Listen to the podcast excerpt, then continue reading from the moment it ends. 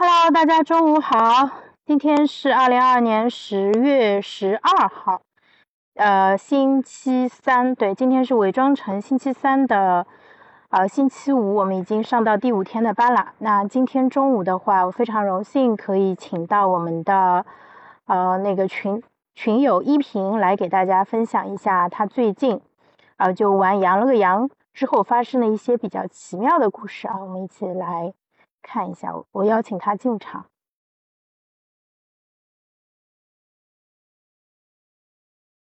哦，一平已经上来啦，先给你鼓个掌啊！鼓掌，鼓掌，鼓掌。好，那一平，我们差不多准备开始啦。你这边方便开麦了吗？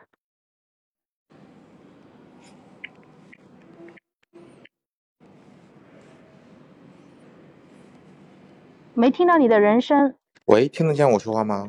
现在可以啦。哦哦哦，嗨，我以为我以为 需要按什么钮才能说话。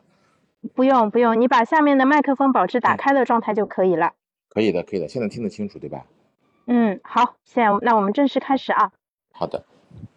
好，那首先非常感谢依萍今天中午来接受我们的这个一个就非正式的一个访谈啊，我觉得我对这个问题非常的期待。就是很感兴趣，因为我们其实，在微信群里面已经稍微交流了一下。那今天正好通过三十分钟的语音的方式去深度的复盘一下。那我们就正式开始。嗯，那个因因为我我其实有知道羊了个羊是什么东西，但我一直没有玩儿。我对这种小游戏的话，一般来说都是知道自己自自制力不太好，所以是敬而远之的。所以想请问一下玩家一平。能不能给大家说一下，沉迷羊了个羊是个什么样的感觉啊？我看到你说自己一周竟然发发现自己玩了七个小时。对，准确的，我那天看了一下，准确的是七个半小时的样子。呃，这个游戏其实也是看朋友在玩，其实头一天晚上有很多人在玩的时候，我还没有被没有发现这个游戏。后来再去玩的时候呢，其实这种游戏有点像消消乐。但是呢，比消消乐更加难，因为它只有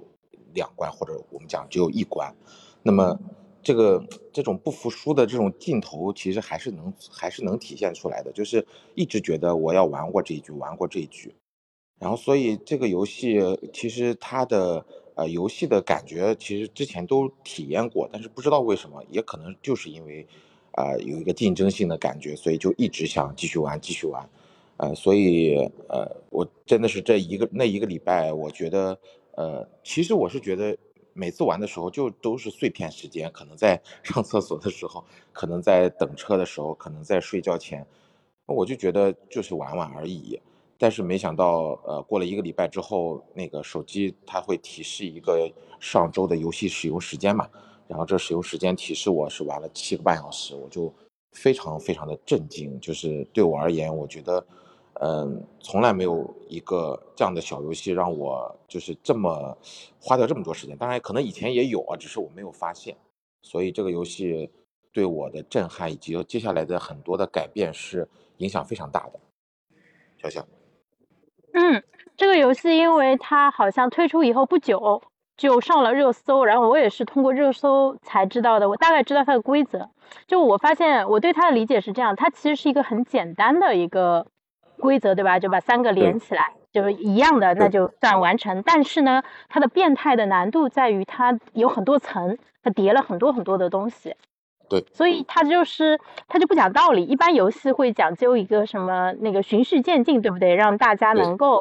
呃，对吧？从 A 到 B 就是给你设置不同的关卡，让你持续完成。不，它上来就第一关很简单，但是第二关就是让你就死也过不了那种。那甚至他会刻意去控制这个难度，就让通过率变得极其的低。我当时对他的预判是这样的，我觉得他应该大概也就玩一个礼拜吧，一个礼拜以后应该就没有他什么事儿了。没想到啊，从九月份到现在，竟然还有人在玩。然后，因为后面他还经历了游戏难度调低这样一个过程嘛，我觉得挺有意思的。据说这个团队赚了很多的钱啊，因为大家为了就是再来一次，就看了很多的广告。事实证明，这是一个非常有效的策略。嗯，那我们说完羊了个羊，我想问一下，就是说在玩这个游戏之前，那你的闲暇时间主要是用来刷抖音是吗？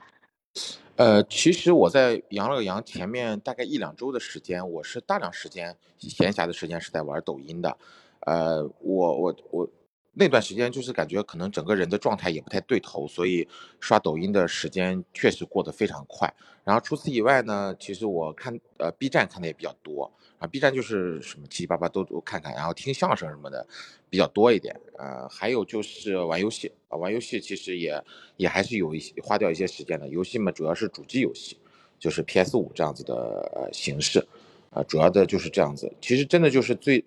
前面的一两个礼拜，我觉得抖音上面占掉的时间非常多。嗯，所以我刚才听到你说，就是那一两个礼拜的时间，会明显感觉抖音时间特别增加。但在那之前，其实你没有意识到说自己花很多的时间刷抖音。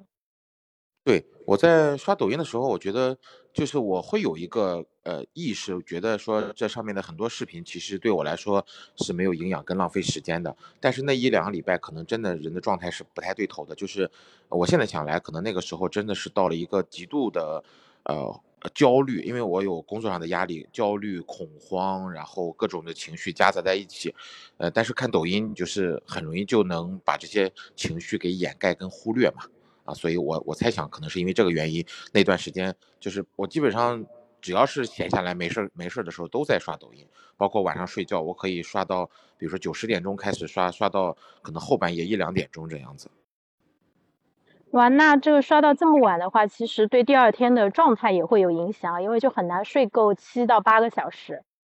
呃，对的，其实睡眠这个问题是我一直以来，呃，一直存在的一个情况，就是我基本上都在后半夜才能睡觉，就十二点对我来说，之前啊，十二点之前，十二点睡觉这件事情已经是对我来说很早了。那么基本上都是后边一两点钟，而且我的睡眠其实，呃，包从质量还有这个深浅度上来讲是非常差的。就是我们家有一条狗嘛，一条也算是老狗了，然后就在我们房间睡觉的。它只要有个风吹草动，走走动一下或者怎么样，我就很容易醒，所以导致其实我第二天一旦就还是那句话，一旦闲下来，或者是有的时候开车的时候，就是一旦放松下来，其实我非常容易困，就是打哈欠之类的。嗯嗯，那这个听上去还挺危险的，就是这种状态。那睡眠时间，我们今天因为就不能展开讲，但是后面的话可以再深入探讨一下这个话题，其实特别的重要。嗯，那我问你一下，就是因为那一两个礼拜你是说到因为压力很大，所以就是呃就刷抖音这件事情就控制不住了。那现在你觉得压力就这个急性的这压力很大的状态已经过去了吗？呃，我觉得其实压力还是还是在的。嗯，呃，压力还是在的，但是我我开始用用了别的方法来，呃，缓解这个压力，或者说让这个压力变得平衡一点吧。就是以前，其实我我我我我觉得这部分其实挺重要的。就是当我在玩玩抖音啊，玩呃，包括 B 站也好，有主要是抖音了，包括羊了羊这样的游戏的时候，其实，在那个玩的时候，确实你不会去想。呃，工作去想这些烦恼的事情，但是当你玩好了之后，当你睡觉前或者做梦的时候，或者第二天早上一醒过来，那种困倦感仍然存在的时候，这些工作的压力就是全部都重新再涌上来，就是完全没有缓解这一部分，只是有点像逃避的感觉。而现在，呃，包括从睡眠的这件事情上的调整，包括呃，我不再去刷抖音，不再去玩游戏，呃，就是玩呃小羊了羊这样的小游戏。呃，包括我读书这件事情，我觉得都对缓真正的缓解这个压力，或者说平衡这个压力，有了非常大的帮助。嗯，所以这个其实也也导致了你就是发生了一个呃关一个变化，就是说，哎，因为你说就是当你发现羊了羊占用你太多时间，你决定不玩了，那你没有回到刷抖音的状态，你甚至把抖音也停掉了，然后去看书了，对吗？对。哎，你能说出一个具体的一个转折点吗？就是哪一天就突然就下定决心说，哎，不玩了。然后呢，哎，抖音也不想刷了。那我干点什么呢？嗯，就是那一天我收到了那个，还是说感谢腾讯的那个游戏报告时间。那个游戏报告时间一出来之后，我就真的非常震惊。我觉得这件事情对我就是虚度时光，实在是太要命了。所以我决定要做一些改变。呃，第一时间我其实就打开了微信读书这个 A P P，对吧？然后去想去尝试去看书。那说实话，这个心这个心得体会是非常难得的一个体会。我也从中了解到为什么呃，我的孩子在学习过程当中，他的那种专注度的下降、涣散这件事情，可能的一个根源是来自哪里？就是当我在第一次，呃呃很久之前啊，很久之前都没有打开过微信读书了，打开它去看第一本书的时候。我发现我连十秒钟都无法专注，就是我不停的觉得好像我的手机响了，是不是有新的消息啊？是不是那个我的手表也在震动？哎，我又想说，哎，是不是应该打开我的香薰机？然后是不是就是不停的有各种各样的那种呃念头从脑子里面呃迸发出来，就觉得我应该这样，应该那个，然后我的那那一页书就始终没办法翻页。所以这件事情对我来说影响也很大，然后我就我当时也尝试了一些新的方法，比如说我真的就站起来走一走，喝杯水，缓解一下当下的这种情绪。然后当我发现我认真的，甚至说是一个硬去憋这个念头，大概有个半小时左右的时候，我就发现，哎，好像比原来我能做十秒钟，我能做二十秒钟，我一点一点在提高这个呃专注度的这个时间。然后一直到第二天，我发现，哎，我好像两三分钟也可以了。一直到我再过后面，就是再看了大概一两百页之后，我发现我真的能够，呃，有一个呃，有点像心流体验这种感觉，就是我觉得我能看十几二十分钟，能够完全进入到那个书的里面去，我才发现，就是我整个人的变化是非常。巨大的就是我不再会觉得手机，因为我在我用 iPad 接了那个显示器嘛，在在看书，所以我就可以完全在看书的状态下面是不再去翻手机这件事情。就是我觉得这个体会是一个多重的体会，包括呃看书本身带来的，包括停掉或者我们讲戒掉了抖音，戒掉了羊个羊之后，大概一个礼拜左右的这种心态的变化，就是你越来越能够坐在那边安安静静的看书，而不被其他的信息或者说被自己的念头所打扰，啊，所以我觉得这个体验是一个多重的作用的结果。也是可能也是人到了一个极度，呃，就是压力大，包括年龄啊，我已经四十了，年龄这种多重的这种作用下面的一个结果吧。嗯，谢谢。哎，谢谢依萍。我刚才听你说到，你说一开始可能十秒钟都觉得挺难坚持的，然后到后面慢慢的把这个时长专注的时间变得更长，到最后。二三十分钟就连续看书，有这种心流的感受。我觉得这个过程其实非常非常的打动人。嗯，因为因为我自己，我可能跟你不太一样。我虽然也玩手机，但是我因为一直是有看书的习惯的，所以可能就是在看书这件事情上，我的那个抗拒没有你那么强烈。所以我想问一下你的阅读习惯，你大概多长时间没有阅读了？呃，我就是随便翻翻书，还是偶尔会翻一翻的。但是完整的看完一本书，至少三四年以上了吧。而且三四年之前看完的那本书，再往前数的话，起码有，就是我感觉工作之后就没有正儿八经说拿起一本书来从头至尾这样，不用都不用认真读，就是把它读完，我都好像很久没有过这样体验了。读完是一个魔咒，我最近才就从学到了一个方法，说就当时是听范冰还是哦少男跟 Doris 聊天，Doris 说我好佩服你和范冰哦，你们竟然能看这么多书。少男说秘诀就是不用看完。其实买书就是我有一次听那个也是个播客节目叫闲聊会，我在听的时候，他们有一集就专门讲读书，其实就是我觉得很多人可能都是这种情况，就是买书呃特别喜欢买书，特别喜欢囤书，但是感觉好像是买了就是已经是读完了，其实都放在货架呃放在书架上面，就是这个我也是一样的心得体会，我有可能经常比如说看了你们的呃那个公众号啊什么之类的，我就会觉得哎这本书好像挺适合我的，就买回来。然后买回来其实可能就翻翻，或者是，或者是甚至都外面的那个塑料的封塑塑料的那个那个膜都没有 拆掉，对，就是很多这种情况。那现在我会觉得，哎，好像确实是人有改变很大这样子。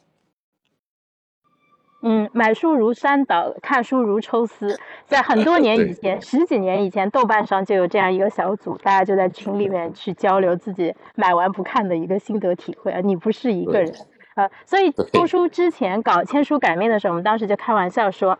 我们花了几千块钱，有些人甚至可能花了上万块钱买书了，买回来放在家里又不看，对吧？又占地方，落灰，而且还有很巨大的心理压力。你看，你买回来都没看，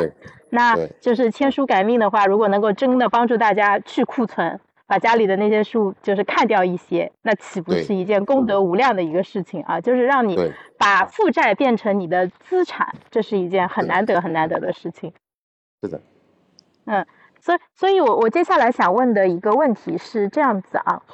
就是当你现在回头再去看。抖音跟养了个羊，然后还有就是现在在做的看书的这件事情，你觉得这三者它有什么相似的地方，有什么不同的地方？因为你可以认为说看书其实也算是打发时间的一种方式。呃，相似之处就像你说的，可能呃这种所谓的消磨时时光的这种呃感觉也挺相似的。呃，但是我觉得他们不相似的地方更多一点，就是比方说，我我总结了一下，就是说，我觉得包括玩游戏，呃，尤其是玩羊了羊这样的游戏啊，呃，包括刷抖音这样子的行为，我觉得更像是一种非常空虚的杀时间的方法，因为我其实玩好了，呃，这个这个刷了很长的时间之后呢，我觉得刷完了之后，其实心里面会觉得，就比如说我把手机放下的时候，我会觉得，哎，我的时间都去哪了？然后呢，同时我还觉得，就是我我们并没有我们讲俗气一点，学到什么东西或者得到什么东西，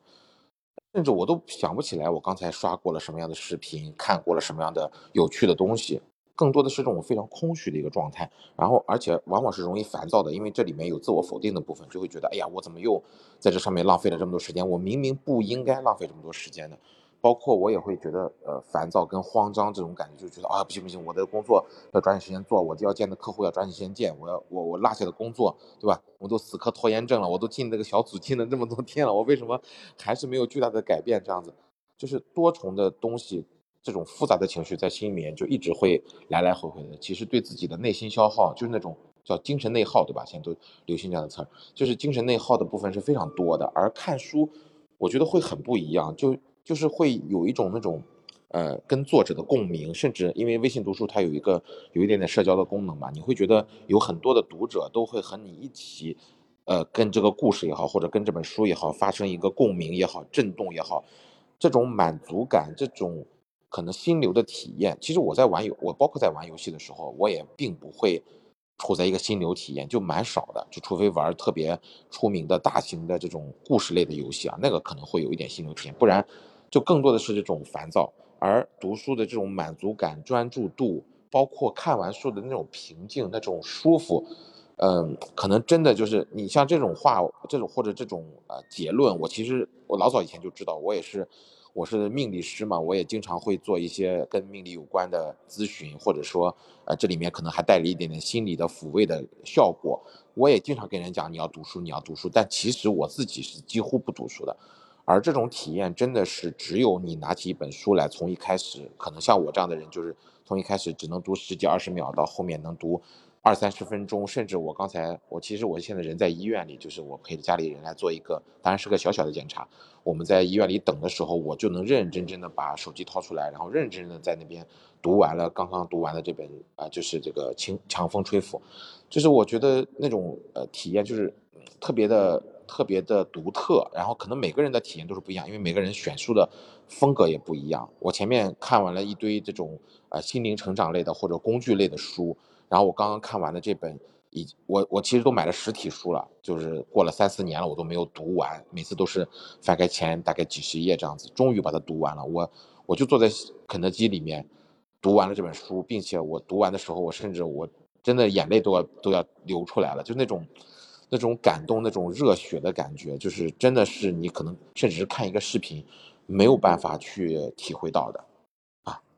小小。所以你就是刚才说的这本带给你很多感动的，它的书名是叫做《强风吹拂》。对，你把纸质版看完了，然后在手机上又继续看了一下。嗯，没有，我我把纸质书给买了，买了三年了，然后只翻了几十页，然后今天是终于把这本电子书把它看完了。嗯。我昨天也看到你在跟大家说这本书可以去看一下，啊，对对。那今天又听到你说，我觉得我我也我也去找来看一下。它是小说对吗？对，是小说，是讲日本的，有点像一个呃热血运动的这么一一本书，非常非常好。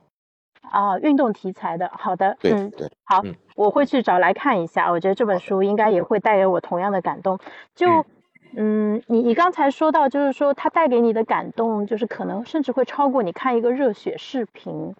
我觉得这一点其实可能也是蛮有意思的，因为现在大家其实越来越多的时间用来消费视频的内容了，用来留给读书的时间变得更少了。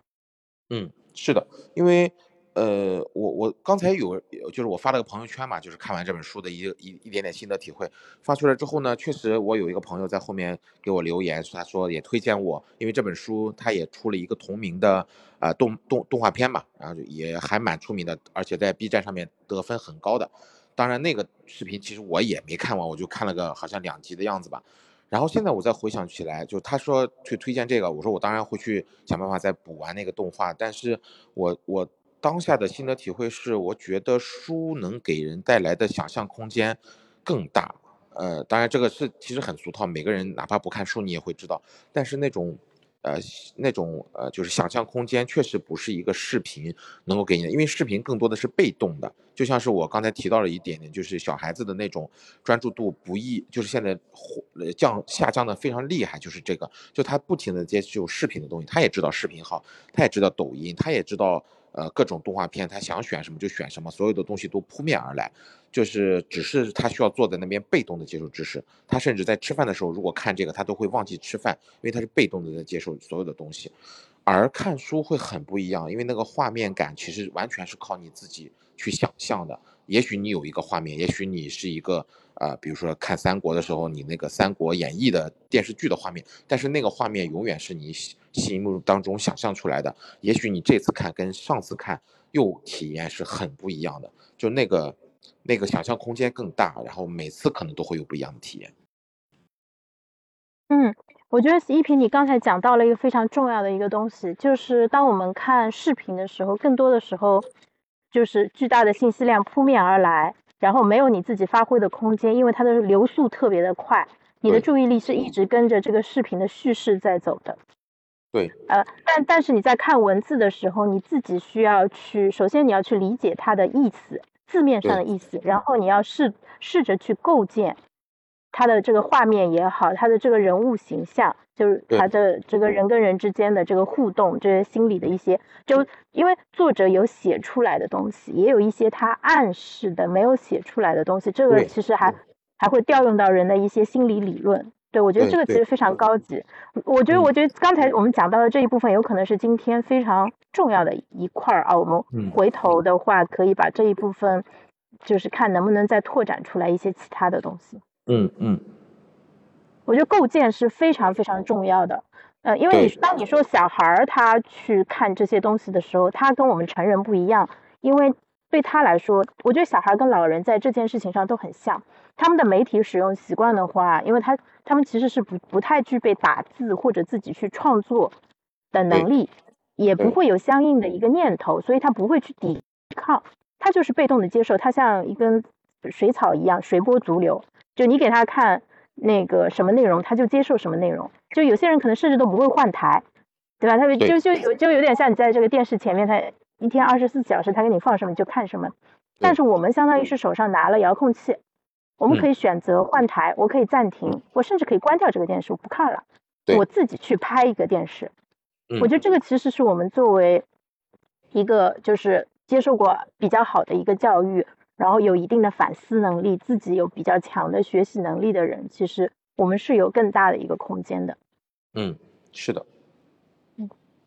所以这个这一点特别特别好。那那个最后我想问你一下，就是就我们刚才回顾了一下你最近这一个月不到的时间的一个变化啊，呃，有什么建议给到大家吗？呃，我觉得，但我的建议其实没有什么特别独特的东西啊。我刚才想了很久，因为你提前告诉我了，我要可以去想一下这个问题嘛。然后我最终得出的结论就是。呃，因为每个人的状态确实会呃不太一样，有的人可能很早觉醒，有的人像我这样子就比较晚去觉醒这件事情，并且去体验。所以更多的是呃，你无论如何，请你先拿起一本书来，哪怕它是一本就是你可能并不是很爱读的书，你先翻一翻，先开始读一读，一个字一个字的往下读，一页一页的翻。你可能看十页、看二十页之后，人的整个的状态就会不一样。与其说我们在那边讨论说啊，这个应该看书，应该看书，我是应该看书，我是不是应该戒戒什么？就可能也不至于每个人都要到一定把所有的娱乐项目都戒掉的程度。但是至少先拿起一本书来看，因为我真的是看到了看了书之后，我现在已经坚持了，虽然时间不是很长，一两个礼拜的，呃，就是间歇性的进食，当然也是看书看来的，就是呃每隔一天会进行二十四小时的，呃完全禁食，就是只喝水或者是美式咖啡这样子，然后我的体重比我跳刘畊宏的时候降的快多了，所以我觉得包括戒糖这些东西，我觉得可能都是从看书这个。这个角度一点一点去提高出来的，就是提炼出来的。呃，只有做了这么一个小小的变化之后，才会让所有的，就是你平时我们自己呃惯性的一个生活的生活的状态有很大的变化。而这个只需要那个可能拿起一本书来翻一翻，这样子。嗯，这是一个非常具体的建议，就是拿起一本具体的书，就先看起来。对哦，还有一个，还有一个就是可以听一听之前你发过的那些，啊，就是播客的，就是那个直播的连呃连直播连线的那个回放，因为我是从那个开始，呃，一点一点，比如说进入的加入到你的群里，然后听一听听这个关于拖拖延症啊，包括那个知识笔记啊这些东西，其实我之前也都了解，但是我觉得真的是就是。因为这个是听嘛，又跟视频不一样。听其实还是非常好的，因为听你还是要去思考的，不像看视频这样子的这样的事情啊。所以这个可能是我另外一个给大家的建议。嗯，我今天还有个很大的一个感受啊，我觉得今天跟依萍聊，比我自己单口，其实就是我的思考的深深度变得更深了，就是有很好的一个激发。嗯，谢谢谢谢，我也觉得聊得很非常愉快。今天我们聊的这个东西，它其实是很有价值的，嗯，特别有价值。我自己待会儿我还要再听一遍，嗯，我我觉得今天讲到的这个内容非常重要，包括我们前面讲到，就是你去看文字，它会就是要求你去构建那个画面。我觉得这个其实可能我们普通人不一定有意识到，但这个功能其实是非常非常重要的。嗯嗯。对，然后我我顺便想补充一下，我昨天在听王建硕跟池池建强吧，呃，跟老池的那个就是之前直播的一个连麦，他做了一个播客放上去，就他里面聊到了一个点，那个王健硕他有讲到，他说听说读写其实是分成两块的，听说是一块，读写是一块，听说你可以认为它是语言，然后读写是文字。我们掌握语言其实是在掌握文字之前的，嗯，因为读写会比听说更难。就像有很多人他能听能说，但是他不识字，那他就是在我们原来在扫盲的运动当中，他算是文盲，对不对？嗯，是的。啊，对。所以的话，像听说，它因为本身就是难度比较低的，那我们看视频、听音频，其实可以认为是一个听的过程，因为这里基本上。不怎么去涉及到说嘛，啊，但是读写的话，你要去，你要读的话，其实你要调动更多的认知资源。嗯，是的。嗯，我觉得这一点其实很重要。嗯。就是当你精力很涣散，嗯，我先说完这一句啊。啊，没没问题，你说你说，嗯。嗯，就当你精力很涣散的时候，给你一段文字，哪怕只是一篇公众号文章，你都不想看，你都宁可说我先点一下收藏。就等我精力好一点的时候再看有没有这个体验，对吧？它其实是需要你更集中的。是的。好了，可以，你你可以说了。不好意思，刚才打断，就是因为我听到你说的那个，就是我觉得包括现在呃听写读呃读呃就是这个读跟写这部分，其实也会反向的去帮助到另外两部分。我觉得这个也挺重要的，不然我我我现在就觉得我的语言的能力在匮乏，就是我感觉需要的需要会的字儿就是其实比较少，因为我不需要那么复杂的表达，其实我需要的，但是我不会。那我觉得可能真的就是我们开玩笑说读书读的太少了。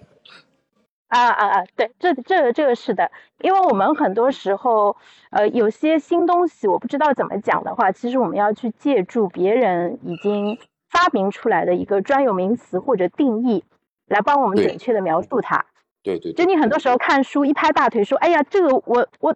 我就是经历了这个，但我一直说不出来，我终于在这本书里面找到了，原来它叫这个名字。那你知道了它的名字以后，你就可以用它去跟更多的人交流了。你可以去问人家，呃，你们知道这个什么什么现象吗？对，不然的话，你可能描述一大堆，人家也你自己说不清楚，你都不好意思去跟别人说了。是的，是的。所以以后多多交流，我觉得有有有空的话，我们多连麦，因为就大家其实都是 focus 在呃这个。就是学习啊，成长这一块儿，然后也很开心。说在茫茫人海当中，一平应该是通过 B 站那个，就是加到我这边，然后后面我们对，应该是的。嗯，当时我应该留了个二维码，对，所以非常开心啊。这个事实证明，你向宇宙发射信号的话，还是能够就是吸引到同频的人的。是的，是的。嗯，那我们今今天内容就差不多到这里了，谢谢依萍。嗯，谢谢，谢谢。好，那也谢谢在直播间收听的朋友啊。今天的回放的话，在五到十分钟以后也会上传到我的专辑里面。那呃，今天我把它放到死磕拖延症那个专栏下面啊。好，那好的，大家就如果没有听完全程的话，可以听一下回放。一听你你自己，我我们两个我们都应该听一下回放。我觉得今天这个讲的还是很有意思的。好的，好的，一定谢谢。哎，好，那今天我们就先到这里。那明天中午的话，我会来聊一下最近冲叔在做的一个专题阅读的内容。他最近一直在呃聊跟整理整顿相关的内容，看了好多本书。那冲叔也建议说，你既然每天直播嘛，你可以讲我的书评。我说，那我一周可是要讲五天的。他说我一周写五篇，对我来说也不是难事啊，所以我们后面可能会把它变成一个相对比较固定的一个栏目，正好整理整顿也是我比较缺乏的一个能力啊。那明天中午我们来聊一下，大家有空的、有兴趣、有时间的话可以来连麦啊。嗯，好的，谢谢，拜拜。嗯，拜拜。嗯。